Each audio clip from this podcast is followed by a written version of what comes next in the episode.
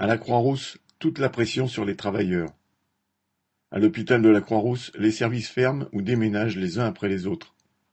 La pharmacie doit se réorganiser, les travailleurs, soignants ou pas, sont sans cesse réaffectés et peuvent voir leurs horaires modifiés du jour au lendemain.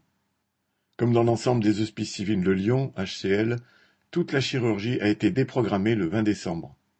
Pour justifier cette décision lourde de conséquences pour les patients, la direction montre du doigt les clusters dont le personnel contaminé serait responsable.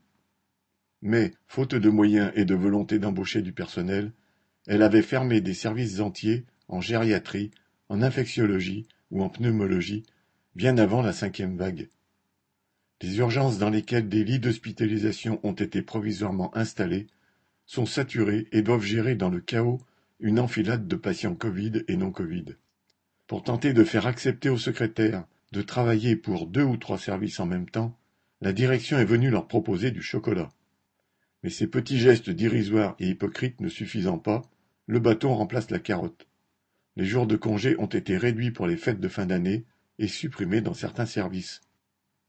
Appliquant avec zèle les mesures du gouvernement, la direction impose, sous prétexte d'assurer la continuité des services et quand toute autre solution alternative est impossible, que le personnel malade du Covid non symptomatique, ou même sans symptômes respiratoires des voies aériennes, vienne travailler coûte que coûte.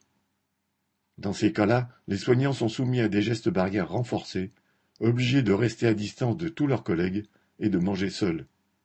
C'est la triple peine.